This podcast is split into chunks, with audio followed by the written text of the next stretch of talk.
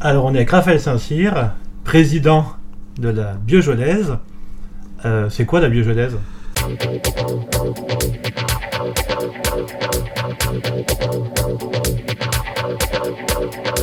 Ah bah la Biojolaise c'est une c'est une des cinq dégustations de, de BBB.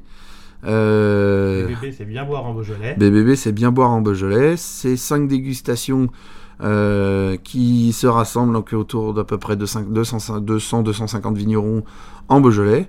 Euh, qui, donc une dégustation qui se passera cette année le 3 et 4 avril 2022 et dans quatre euh, lieux différents qui sont Château de Corcelles, Château d'Eravatis, Château de Pizet et Château de Poncier pour la Biogelaise. Il y aura un système de navettes pour faire, la liaison entre les différents salons. C'est un salon réservé aux professionnels.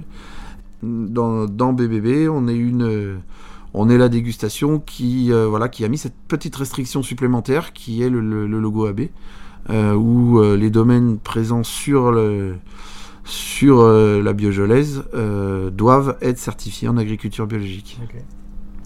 Rendez-vous le 3 et 4 avril au château de Poncier.